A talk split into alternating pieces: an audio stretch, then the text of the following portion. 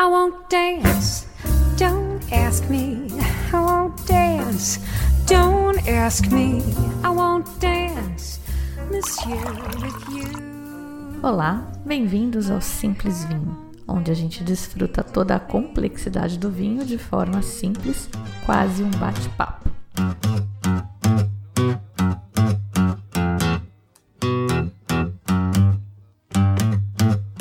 I like digging holes and hiding things inside them. When I grow old, I hope I won't forget to find them. Cause I've got memories and travel like gypsies in the night.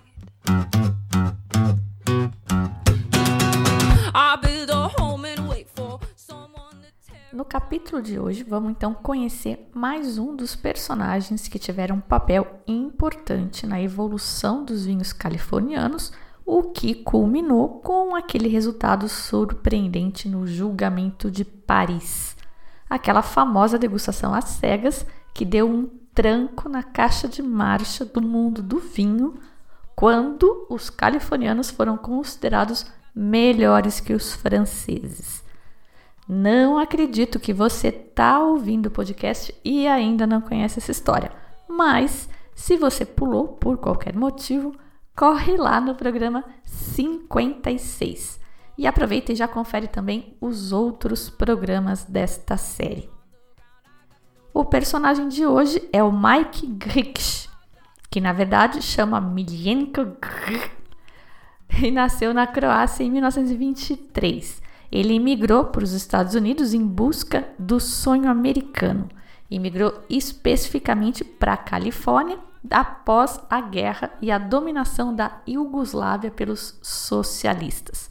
Chegando nos Estados Unidos, ele teve que mudar de nome, porque ninguém conseguia pronunciar o nome dele, que tem tanta consoante junto. O Grix, depois de muito rodar e de muito ralar, acabou sendo o enólogo responsável pelo Chateau Montelena Chardonnay 1973, o vinho branco que desbancou o Batard Montrachet Grand Cru, entre outros grandes vinhos da Borgonha no julgamento de Paris. Como vocês sabem, eu estou contando a história conforme o livro escrito pelo George Tabor, que foi o único jornalista presente na degustação organizada pelo Steven Spurrier em 1976. O Tabor é americano e a história é bem americana, bem American Dream. De vez em quando eu não resisto e dou uma filtrada porque eu acho que ele exagera, mas passa bastante coisa também, sejam tolerantes. Bora lá! O ônibus da Greyhound encostou na esquina da linha de ferro com a Adam Street, no coração do Napa Valley, na Califórnia, numa noite em meados de agosto de 1958. Uma única pessoa saltou do ônibus nessa parada. Um homem pequeno, cerca de 1,70m e 60 quilos, e chamava a atenção uma peça de vestimenta peculiar, uma boina preta.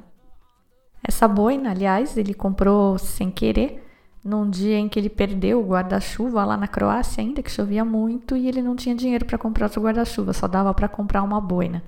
Essa boina acabou virando uma marca registrada deste personagem. Ele já estava há mais de um dia viajando de ônibus desde Vancouver, em British Columbia, e parando de cidadezinha em cidadezinha.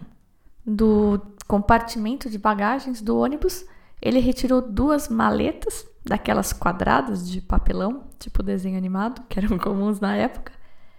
E nessas duas maletas estava tudo o que ele tinha na vida: algumas roupas, livros e papéis importantes, como o sua certidão de nascimento e o seu diploma. Tava tudo escrito em croata, então também não, provavelmente não ia ajudar muito. Mas era no bolso do casaco que estava o documento mais importante, o Visa americano. Ele deu uma olhada ali em volta, procurando um telefone pago, e sacou um papelzinho do bolso onde ele tinha anotado um número de telefone do Lee Stewart, o dono de uma pequena vinícola ali próxima chamada Sovereign Cellars. O Griggs tinha posto um anúncio na parte de classificados do The Wine Institute Bulletin, procurando uma vaga de winemaker, né, de, de enólogo, e o Lee Stewart respondeu, ofereceu uma posição para ele e ajudou com os trâmites para ele conseguir o visa. Ele conta que quando o telefone tocou, ele ouviu o telefone tocando, ele até prendeu a respiração de medo, né? Vai que tivesse acontecido alguma coisa, vai que o Lee tivesse morrido, sei lá, né? Alguma coisa tivesse mudado. Porque ele já tinha se dado muito mal, ele já tinha sofrido muito nos últimos quatro anos, desde que ele tinha saído da Croácia para fazer a América. Tinha sido uma longa jornada desde que ele saiu de Desne, uma pequena vila a 5 milhas do mar Adriático, até Santa Helena, uma cidade a 45 milhas do Oceano Pacífico. Milienko Griksch nasceu em 1 de abril de 1923 numa família comum numa vila rural da Croácia com cerca de mil habitantes. O Milienko foi o décimo primeiro dos onze filhos da família. E sendo aí o caçula, né, o último, ele pôde desfrutar por mais tempo do aleitamento materno, mas um dia a mãe dele cortou, claro, né? E aí ele teve que, assim como as outras crianças da família, beber uma mistura de água com vinho chamada bevanda. Mesmo sem estudo, os pais do Milenko sabiam, por sabedoria popular, que essa mistura era segura para as crianças beberem. A água que a família consumia era água de chuva coletada por umas canaletas no telhado e que, enfim, não era limpa. Então, mesmo sem saber, sem se dar conta do que acontecia, eles estavam colocando álcool na água e tornando a água segura para as crianças beberem, esterilizando. A família Gri, que provavelmente não é assim que fala, né? Porque a, a, o nome tem quatro letras e três delas são consoantes. Tem só um I no final. G-R-G-I. Mas enfim, a família Gri, assim como a maioria das outras famílias lá na, na vila, era autossuficiente. Eles tinham a horta para os vegetais, tinham animais para leite, carne, couro, lã, e como todas as outras famílias também lá em Desne, uma parte da terra deles estava dedicada a vinhedos. A Croácia fica no meio da Europa e por lá passaram conquistadores romanos, gregos, húngaros, italianos, e cada um levou para lá e acabou deixando para trás ali a sua uva preferida. A venda de vinho era uma das fontes de renda da família eles guardavam metade da produção para eles, para consumir, e vendiam a outra metade. Vinho era também remédio na época. Se alguma das crianças pegava uma gripe, a mãe dava uma mistura de vinho fervido, meio borbulhante mesmo, com açúcar para eles para curar. O negócio queimava a língua, mas no dia seguinte estava todo mundo bom. O pai do Grix chamava Nicola e o dia dele começava com um bom gargarejo de brand para tirar o bafão. Como era bem comum naquela época, as crianças todas trabalhavam. E o Milienko, desde os três anos, amassava a uva, pisava a uva. E quando ele chegou nos 10, que ele ficou maiorzinho, ele foi promovido. A família fermentava o vinho num tanque no porão então, de manhã, quando ele acordava e à noite, antes de dormir, ele entrava dentro do tanque e pisava ali, fazendo o punch down para misturar o sombreiro, o chapéu com o vinho. Além de trabalhar ali ajudando em casa, as crianças tinham que estudar também. E o Milienko era bem estudioso. Ele cursou o primário por quatro anos, ali na cidade, em Desne mesmo, E esse era meio que o nível de educação onde a maioria das crianças parava. Mas como o menino era dedicado, parecia que queria aprender, a mãe mandou ele para uma cidade vizinha chamada Metkov para ficar com uma irmã dela. E lá ele fez mais quatro anos de business school. Então, depois de oito anos de estudo, com 14 anos de idade, o Milienko pegou o primeiro diploma dele, que era o Mala Matura. Para aquela época, neste nível, ele já era considerado um intelectual. E foi trabalhar na lojinha de um primo que funcionava sete dias por semana e vendia de tudo, um bazar. Mas essa vidinha simples e regradinha durou pouco. Ela terminou em 1939, quando Milenko tinha 16 anos só. Era o início da Segunda Guerra Mundial e ali nos Balcãs, onde tem uma colcha de retalhos de culturas e de religiões, a coisa ficou bem feia. Os grupos étnicos que brigavam meio que desde sempre viram ali uma oportunidade para voltar a fazer a limpeza étnica. Eram cinco grupos principais: os fascistas, os comunistas, os apoiadores da realeza e os apoiadores pró-oeste. E durante cinco anos eles brigaram entre si, tanto quanto brigaram com os alemães e italianos invasores. Em 1943, os comunistas tomaram o controle da região e saquearam a lojinha ali onde o Milienko trabalhava.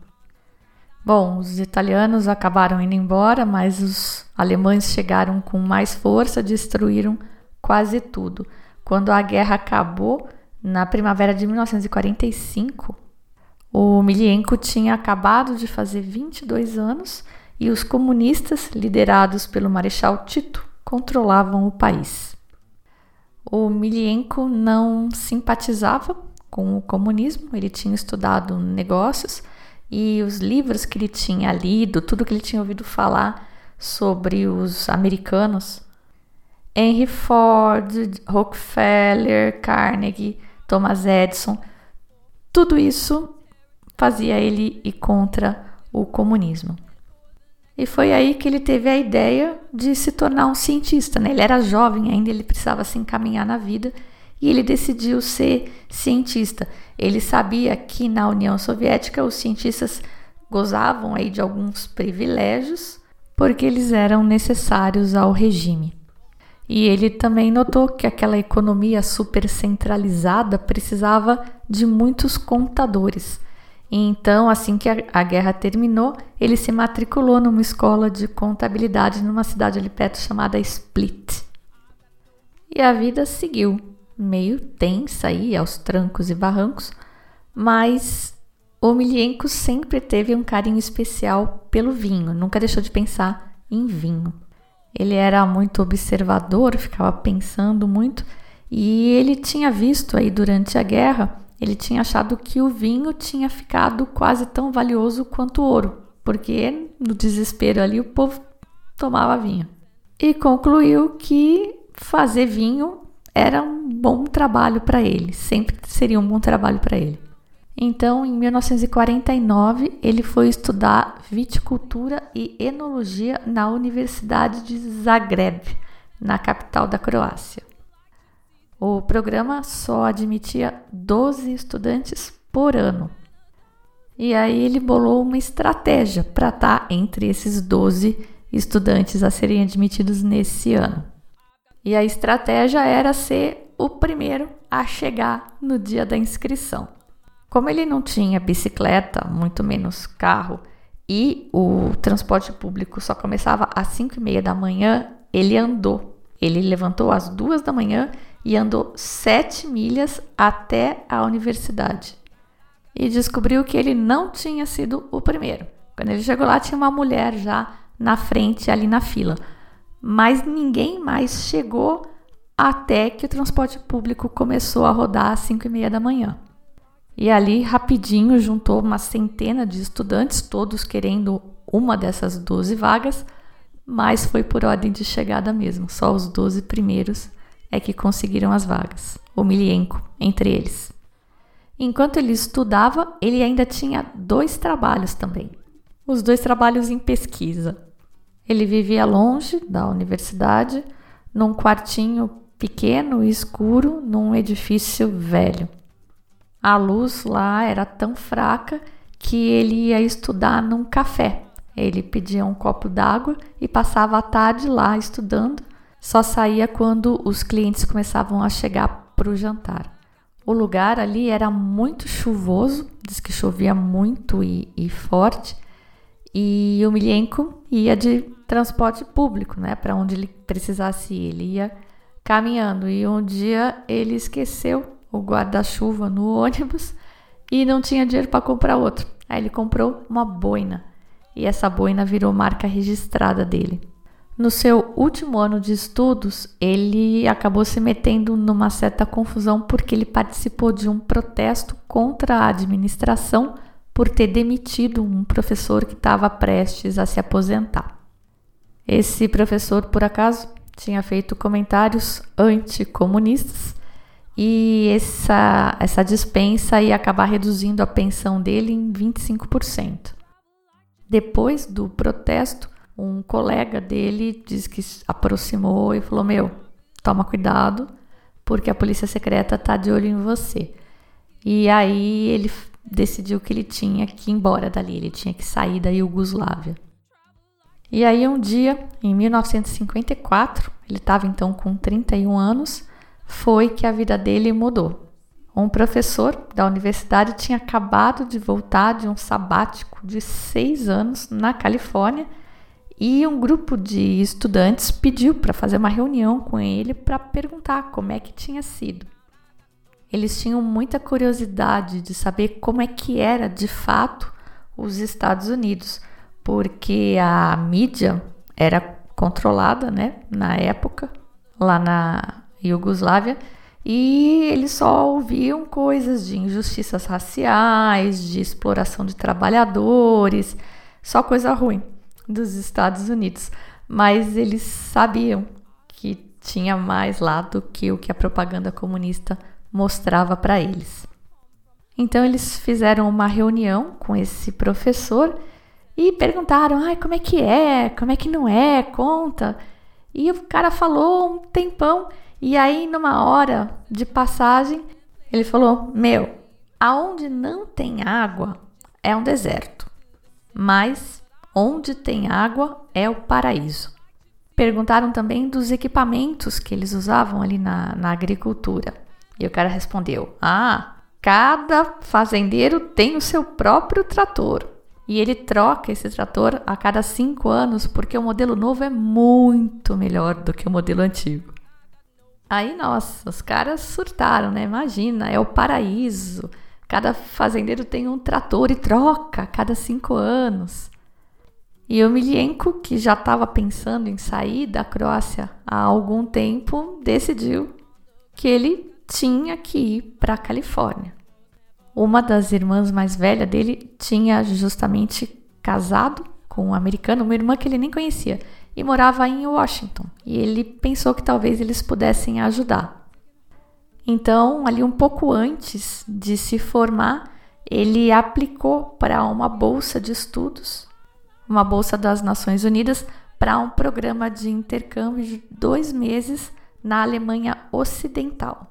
E ele fez isso antes de se formar, porque ele sabia que nenhum estudante formado conseguia autorização para sair do país. Pois ele conseguiu essa bolsa e saiu da Iugoslávia em 1954 com um passaporte válido só por quatro meses. Antes de viajar, ele foi até um sapateiro e o cara fez para ele um compartimento secreto ali dentro do sapato aonde ele escondeu os 32 dólares americanos que ele tinha conseguido no mercado negro. Ele esperava que esses 32 dólares fossem suficientes para levá-lo até a Califórnia.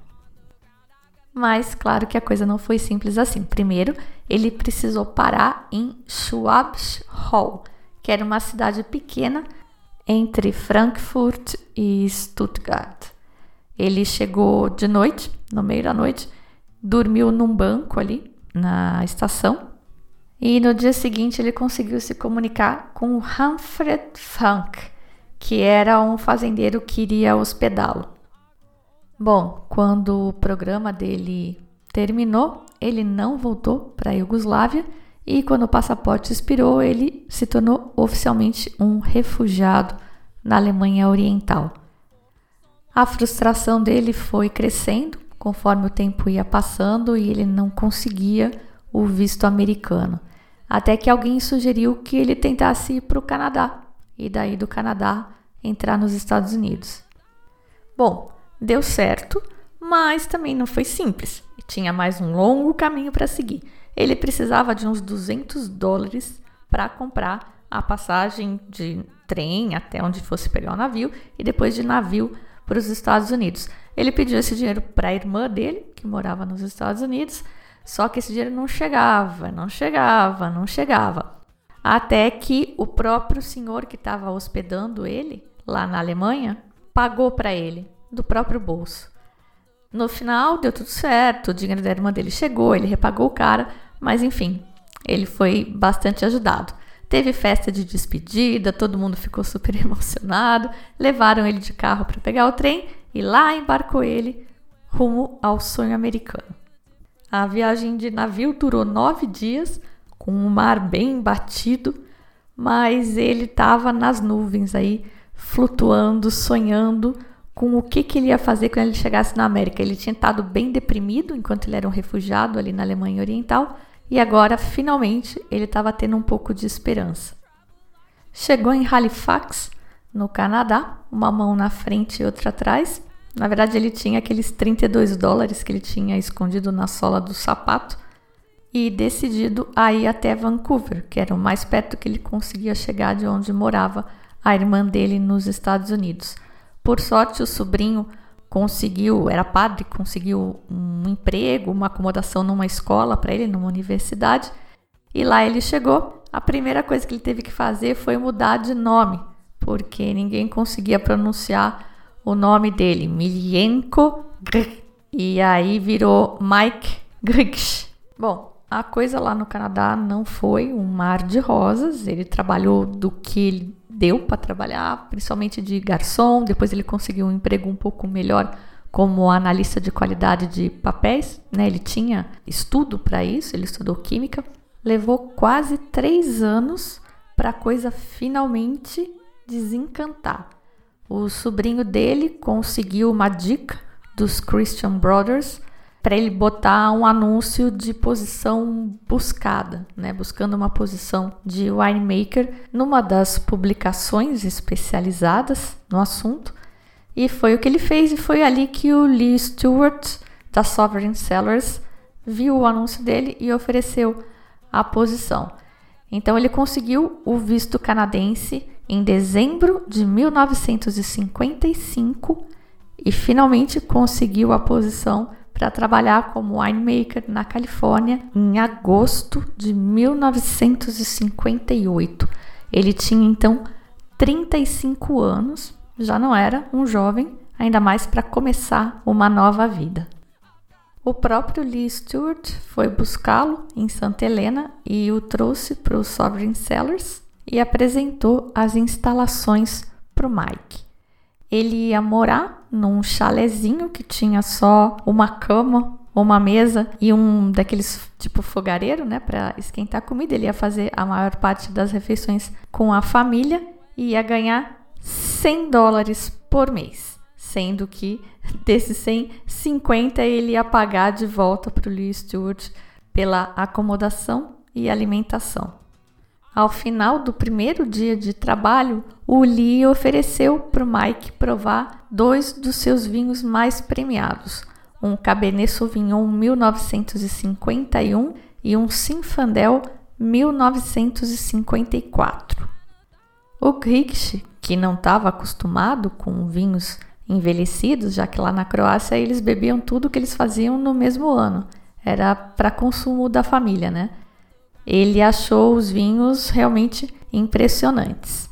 E enquanto eles saboreavam esses vinhos, o Lee começou então a contar um pouco da sua própria trajetória. Ele nasceu em 1905, cresceu em Fresno, jogou beisebol profissionalmente, trabalhou em algumas empresas, mas ele começou a achar que trabalhar de empregado não era o negócio dele. Considerou ser um escritor freelancer, mas constatou que não tinha talento suficiente. E aí, como ele gostava da, dessa coisa de vinho, ele tinha inclusive trazido vinhos para a Califórnia na época da Prohibition, ele resolveu que ele ia ter uma vinícola. Ele vinificou a primeira safra em 1944, sem saber praticamente nada de como fazer vinho. Ele prensou as uvas, colocou elas num barril que vazou quase tudo e lá ficou. Ele não sabia o que estava acontecendo, nem o que tinha que acontecer, e diz ele que só rezou para o negócio não virar vinagre. Esse primeiro batch parece que saiu até bem. Ele acabou vendendo a granel para a família Mondave, que comercializou esse vinho misturado aí com o seu próprio e com o seu rótulo. Depois dessa e de algumas outras experiências arriscadas, ele acabou contratando o André Tchelischev como consultor. O André, além de trabalhar no Beaulieu Vineyards, tinha também uma empresa de consultoria independente. O Robert Mondav, que tinha acabado de comprar a Charles Krug e dizem estava sempre disposto a estender a mão a ajudar um outro colega winemaker, ajudou e ensinou o básico de fazer vinhos para o Lee. As coisas para o Lee Stewart ali no Sovereign Cellars também não foram fáceis. Ele contou que Muitas vezes, tudo que ele e a esposa tinham para comer à noite era pão com feijão. Mesmo em janeiro de 1947, que são aí três anos depois da primeira safra, o total das vendas mensais dos Sovereigns foi de 1 dólar e 25, que era o preço de um galão do vinho que ele chamava de Borgonha Tinto. Por sorte, a operação era pequena e o bicho era um lendário pão duro. Ele era parcimonioso para gastar dinheiro. No vale corriam várias lendas sobre esse escorpião que morava no bolso do Lee Stewart. E uma das histórias é que certa vez, para valorizar um funcionário que tinha botado um trabalho super duro, sabe? Tinha se esforçado super. Ele deu um bônus pro cara de um dólar. Ele também tinha rótulos genéricos para os vinhos e daí fazia anotações à mão de safra ou algum outro detalhe que precisasse. Mas com a ajuda aí do Chef e do Mondav, ele virou um winemaker de primeira e eu estou dizendo winemaker porque eu acho que ele não era enólogo, né? ele não tinha o diploma de enologia. Apesar disso, os vinhos que ele fazia eram regularmente premiados de 1947 a 1957, em 10 anos, ele ganhou 34 prêmios só na California State Fair. Embora o Chef fosse uma espécie de maestro do vinho da Califórnia, diz o livro que muitos ali consideravam que o Stewart fosse um winemaker melhor. Muito bem. No livro, o Tabor dá uma enchida de linguiça e descreve os processos dos vinhos que eles faziam na Sovereign. Na primeira vez que eu li era novidade, eu não sabia direito como é que eram esses processos e eu achei super legal. Hoje em dia eu já acho encheção de linguiça e também não dá para eu ficar repetindo o livro inteiro aqui. Mas, resumindo, o Grix chegou lá bem na época da colheita, que é a época mais frenética nas vinícolas, e os dois, o Grix e o Lee, trabalhavam 15 horas por dia. Serviu para o Grix aprender muito sobre o negócio todo, né? Mas não durou muito, não rolou química entre os dois e acabou a vinificação. O cara pediu para sair. Quatro meses só ele ficou lá arrumou outro emprego com os Christian Brothers, que eram, na verdade, uma ordem religiosa. Foram os caras que ajudaram ele a conseguir o emprego no Napa Valley quando ele veio da Croácia, enquanto ele estava no Canadá. Os Christian Brothers faziam vinho para missa, mas também brincavam com vinhos comerciais. O Griggs também não estava feliz lá e foi se oferecer para o Chef no Beaulieu uh, Vineyards, que a gente já conheceu no programa anterior desta série, o programa 75. Não rolou nada na hora, mas acabou surgindo uma oportunidade e o Chef chamou o Griggs. Toda essa história que eu resumi para vocês agora, na verdade, levou mais de dois anos, tá? O livro passa um tempão contando dos percalços que o Griggs passou, tanto que ele sofreu, que nem lata de lixo ele tinha, porque ele não gerava lixo, ele aproveitava tudo, não tinha o que jogar na lata de lixo. Enfim, foi gente que rala, o cara sofreu.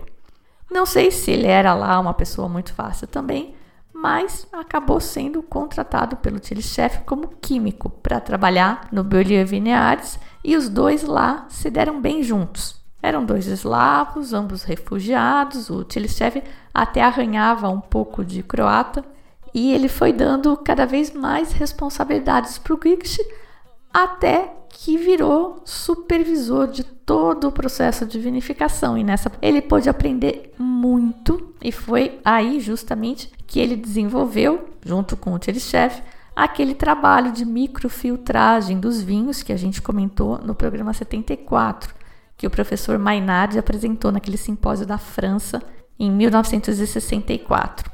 Essa microfiltragem limpa o vinho e estabiliza biologicamente.